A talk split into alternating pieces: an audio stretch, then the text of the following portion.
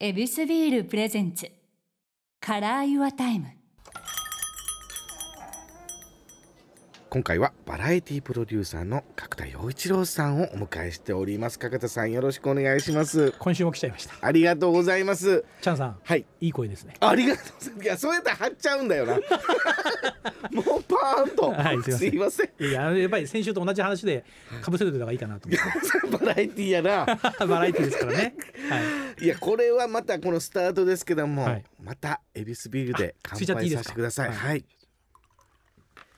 これ本当いい音しますねこのグラスっていいですよねねはい、ではエビスビールで乾杯乾杯はあいい仕事だ素晴らしい このかぶせとともにこの喉越しがしっかりといただきました本当ですねビールを飲まれる時間ってはい一日の中で作ったりするんですか、あーでもやっぱりいちいちというよりあのこう収録が終わった後とかそっかもう一日という概念じゃないんですよね、あのテレビ局って33時までありま すからね勤務表がね34時は翌朝の10時だからないんですけどはあ33時までありますんで34時とかに飲んでたりもしますよ、うわ数え方むちゃくちゃっすよねですけどね、はいけどちょちゃんとこのパーンと一回解放される時間にははいビールっていうことです、で飲まれるのはお好きなんですうん、好きですねはいそういう時にやっぱおつまみはいビールこれもうしっかりと仕事から一回離れるっていう時なんですかあーなんかいやなんかおつまさになんか乾杯って言ってビール飲むじゃないですか、はい乾杯が一番似合う感じがするっていうかまあ確かだかにらお疲れ様でしたのこうビールなのかもしれないですだから僕おつまみととか言うよりやっぱりこうなんかもう喉がカラッカラになっててビールを飲んで美味しいっていうのが一番美味しいような気がしますけど、ね、燃え尽きたお祝いなんだあそうそう燃え尽きたお祝いいへえ、本当に仕事マンなんですねやでもそう仕事したいことないですけどねそうなんですでもうん、あの仕事か遊びかよくわかんないのでいやもう見たら肩書きで溢れてるからだだからこそこの仕事のオンとはいオフっていうのってあーどうやってはんねやろうと思ったんですまあ皆さんも言うかもしれないですけどオフないですよねオフない例えばだって映画見に行くとかって普通ならオフなんですよね、おオフでも僕ら仕事でオンじゃないですか、確かに、うん、であと例えばじゃあ旅館に泊まりに行く温泉旅館に泊まりに行くって、はい、もしいい旅館だったらあのここ今度番組で紹介しようかなってなっちゃうじゃないですそうかそれだからロケハンじゃないですかそうなんですなので、はい人生はロケとロケハンしかないと思ってうわーでそのロケハンって言ってね、まあはいロケが始まる前に何回かねスタッフさんが見に行きはるんですよ、ね、ロケーションンハンティングの略ですね、ははいい、それをプライベートでももうロケハンでですロケハンでカメラ回してる時はロケじゃないですかそうですだからね人生ってロケハンとロケしかないなって思ってるんでどっちもオンその時のこの、言うてもこの電波のはい張り方ってあるじゃないですか、はいそういうのってどうされてるんですかあもうだからずっとこんな感じですへだえからそんなにこうテンションのオンオフ作ると疲れるんでだからってずっとオンだといや今でもオンすぎるだろうって言われちゃうんですけど自分の中でオンすぎるとやっぱり疲れちゃうから、うんそんなになんか気にしてないですそうなんですか、はい、なんかこうスイッチってそれぞれ持ちがちだけど、はい、スイッチないですへだかーらデジタルじゃなくてアナログな感じですねなるほどオンとオフがオンが10でオフが0だとしてうんみんな0か10かみたいなことでオンオフだと思うんですけど、うんだから僕は54567ぐらいを行ったり来たりして るでそその中では、はいえっ、と仕事っていうことはなんかこの使命があっていく、はいでじゃあ、えー旅行をするとか、はなんかするってなったら、えー自分の中ではこの興味っていうもの趣味みたいなのってどどうする趣味あだから趣味なななあらゆるものが趣味といえば趣味だからなんていうんですかね詳しい人よりは全部詳しくないんですよ詳しくない人よりは全部詳し いんですよもう広いですね広く超浅くだってもうテレビ作っていくとそれ必要だと思うんですよねだから何か誰かが何かおっしゃった時にあ大体分かってるんですよはいただそんなに深くないっていう欠点はあるんでなので東大で文化資源学そこは深くやろうと思ってるんですけどその深くやりたいっていうのはやっぱり自分には合ってたからいやところがねこれ本当にもう酔ってるからかもしれないけどどんどん乗ってっちゃうんですけど、 はいあの深くやるってことは、うんその場所にいた定点観測なんですよね観測つまり固定カメラになって、うん今ここの状況例えばじゃあ台風を研究してる人がいて固定カメラで今風が20メートルだ25メートルだっていうのを微妙にこうけんなんか測定するからはい研究になるじゃないですか、ええでもそこにずっといるのって僕退屈だなって思っちゃってあでやっぱりバラエティーなんでちっちゃいカメラ持っていろんなとこロケ行きたいんだなと思ってたんで。僕根っからのテレビマンはそうでしょうねそうでいろんなとこ出かけるじゃないですかだからいろんなとこ出かけていろんなまさにカメラ持ってるような感じでだから iPhone で写真撮ったりとかもしますけどいろんなことやってでまたあの自分のとこに戻ってきて編集してるというかその編集はだから脳内で編集してるというかはあでそれをこうラジオで喋ったりとか文章に書いたりとかしてるという意味で言うと深くならないんだなってことは分かりました。あーまあねだから定点観測ではなくて移動したいというかもうカメラを動かし続けたいっていうか自分の。それのこのインプットの最終的なターゲットって、はいやっぱりこのリスナーであり、はいこの他の人に伝えるはい共有するっていう目的なんですか、いや僕ねあの自分がテレビ作ってる時も、あの視聴者のことを笑わせようなんて1ミリも思ってなかっ最低じゃなたいか最低です 自分が面白ければいいなが8割ぐらいでえー、多いなあとは明石家さんま笑わせようとかあ中居正広うならせようみたいなのはありましたよ、ーなるほど、うん、であの一流の人たちがうなるんだったらそれは視聴者の皆さんも喜ぶに違いないと思ってまし確かに、た、はい、その考えっていやそのドンと MC さん看板さんだからこその関係性ですね、そうですねはあはいじゃあその人が結局大衆にドーンとはいこの打ち返してくれるはずだおかいらおいさんまよとこんな面白い VTR 持ってきたんだぞ今日ははいほら笑えみたいなまあ実際あの本人に会うとそんな言い方にならないですいけどやいやもう当然はいはでいす、気持ち的にはそんな感じ志はそういうことですねおい仲いいと、はい泣け泣けみたいなっうわーかっこいいて思ってましたけどまあ時々失敗もしちゃうんですけどでもそんな風に思ってましただから結局真剣対真剣のはい勝負なんですそようね,、ですねはい、すごいなそれはうんあだからこそ成立するんだなこの強さと強さがそうだと思いますね面白いやそういう意味では、はいそのこういうってそのさんまさんであり、はい中居さんでありって、はいこれプライベートとかって仲良くするんですかああでもねあのプライベートでゴルフとか行ったことありますけど、はい仲いいかって言われると仲良くないですよねこれってテレビとかラジオ見てる方ってだからほらお仕事で一緒にしてると仲いいって思われる方多いんだけど皆さんもだから自分のお仕事の会社の付き合いの会社の人と仲いい人どんだけいますかっていうか時にはいるじゃないですかはい取引先で時にはいるぐらいを芸能界でもねチャンさん今笑ってるのは自分も思い当たるところがあるからだと思うんですけど、はいだからねそれぐらいの確率ですよね仲良くなれる人いやそうなんですただこの世界はやっぱ仕事だから、はいこれプロデューサーさんとはい看板 MC さんはがいゴルフ行って仲良くするのはよう見えますもん、いますよねそれ こんなはっきり言うプロデューサー逆にいないですよで もねあのスタジオジブリの鈴木敏夫さん、はいプロデューサーとあの宮崎駿さん、うん監督、はい全然あの食事行ったことないって言ってましええただからやっぱりだからあんだけの作品が作れるんじゃないかなってちょっと思っててそれってじゃあテレビで言うとドキュメンタリーの番組であの一番面白いとこってドキュメンタリー撮ってる対象が怒ってるとこなんですよだから今カメラ回すなとか扉をダーンと出てっちゃったりとかはあそういうのが一番面白いじゃないですか。確かにってことはスタッフって仲良くしてるとですねそういうこと起こらなくなっちゃうんですよ。っはあてことはそんなに仲良くしとかない方があの相手も緊張するから怒ったりしてくれるじゃわけじゃないですかだから僕らってやっぱりちょっと俯瞰で見るみたいなソーシャルディスタンスをコロナ禍の前より取ってた、あ確かにうん、ししかも心までそうおもねっちゃうとどんどん緩くなってっちゃうなってところあるんでだから真剣の戦いにならないんじゃないですかね。ああそういうことか、はいペコペコのやつでやり合うことになりますもんね、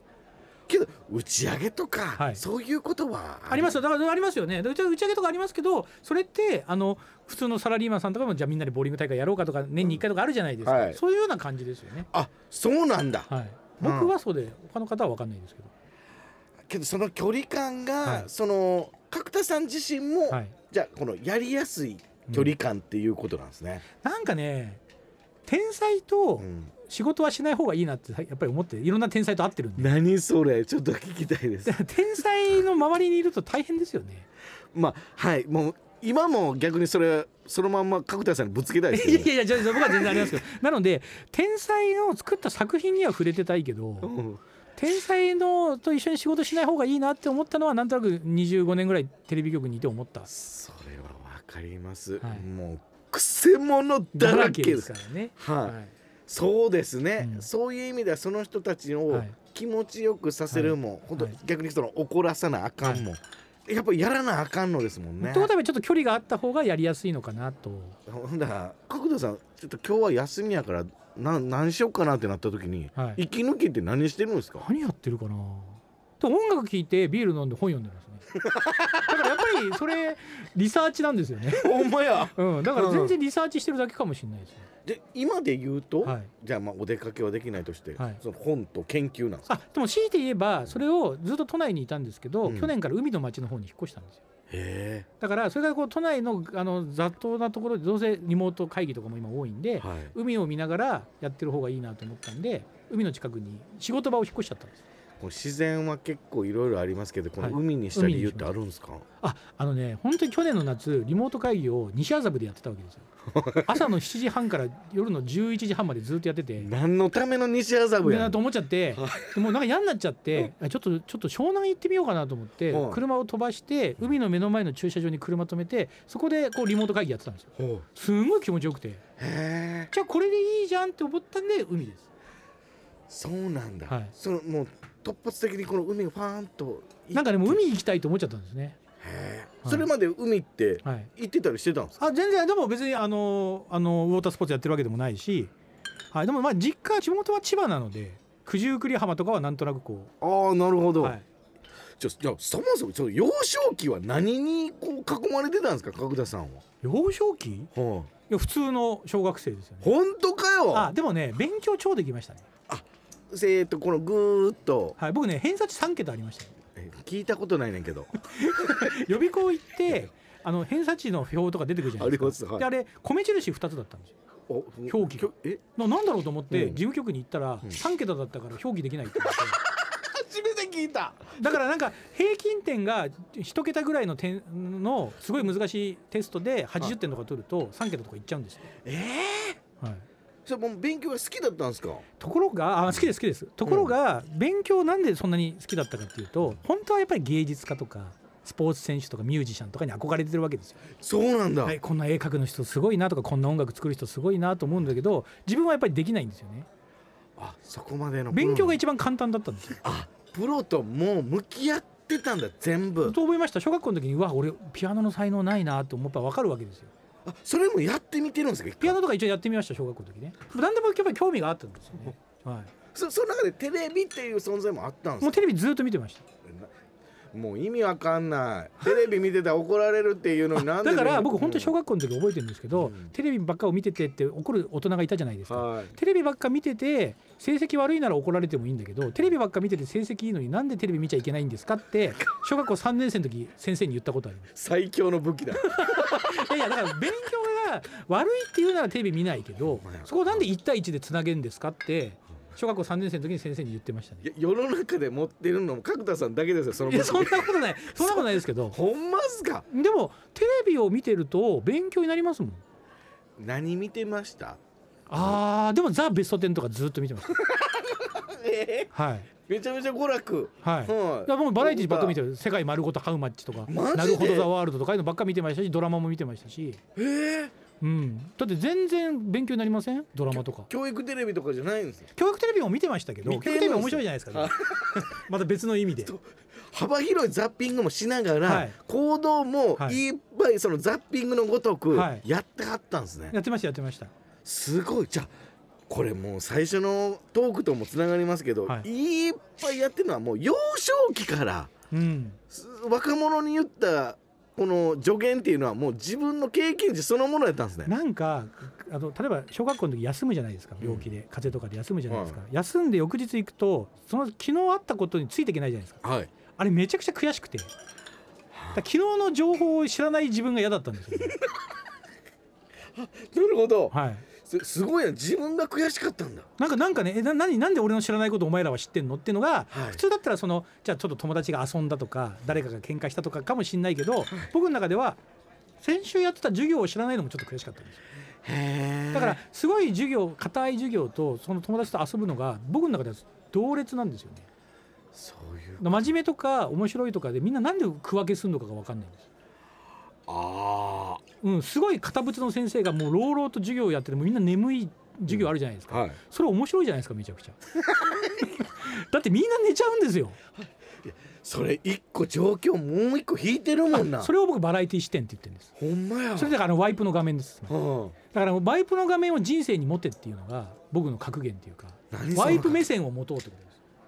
皆さんワイプってあの小窓ですそうなんですテレビの小窓はいはあのどういうことかというと例えば女の子に振られた男の子がいるじゃないですか、はいもう死んでやるよとか言ってたとするじゃないですか、というのがもし自分がそうだったらあの画面に出てるだけですよね、はいそれをワイプ画面の自分で見てみるわけですよ、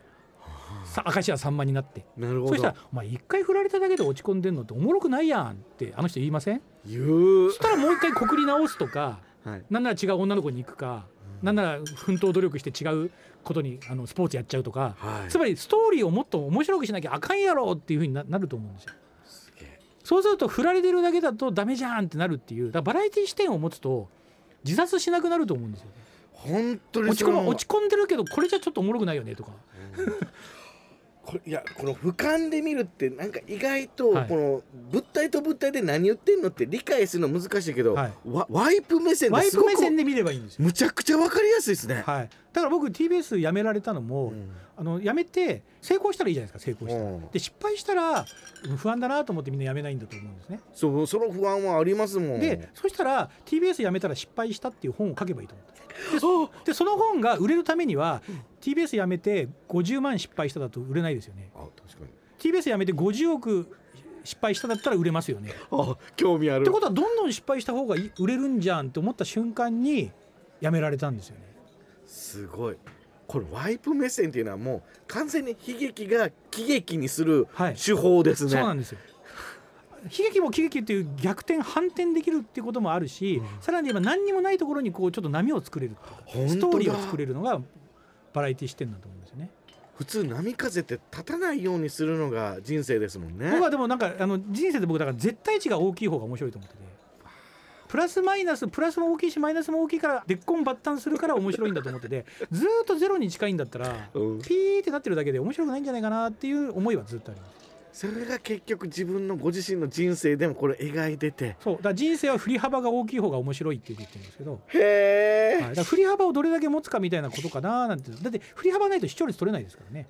本当だ。はいもう結局テレビ目線でもスコンと人生が描けるわ。はい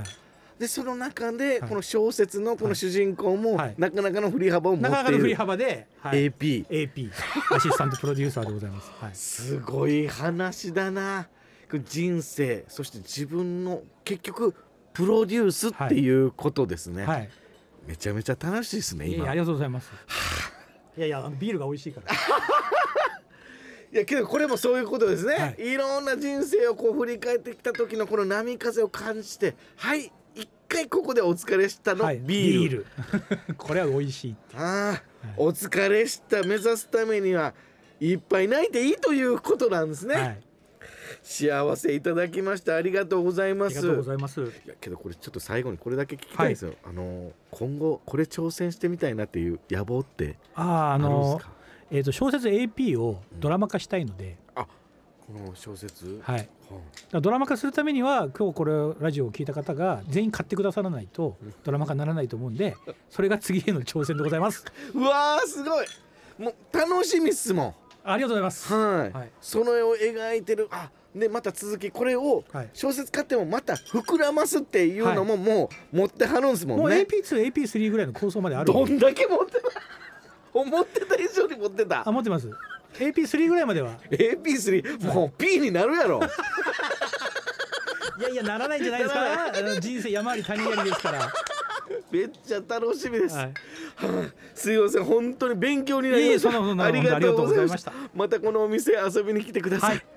今日はバラエティプロデューサーの角田陽一郎さんをお迎えしましたありがとうございあまりがしとうござたいました。エビスビールプレゼンツカラーユアタイムちゃんかわいでした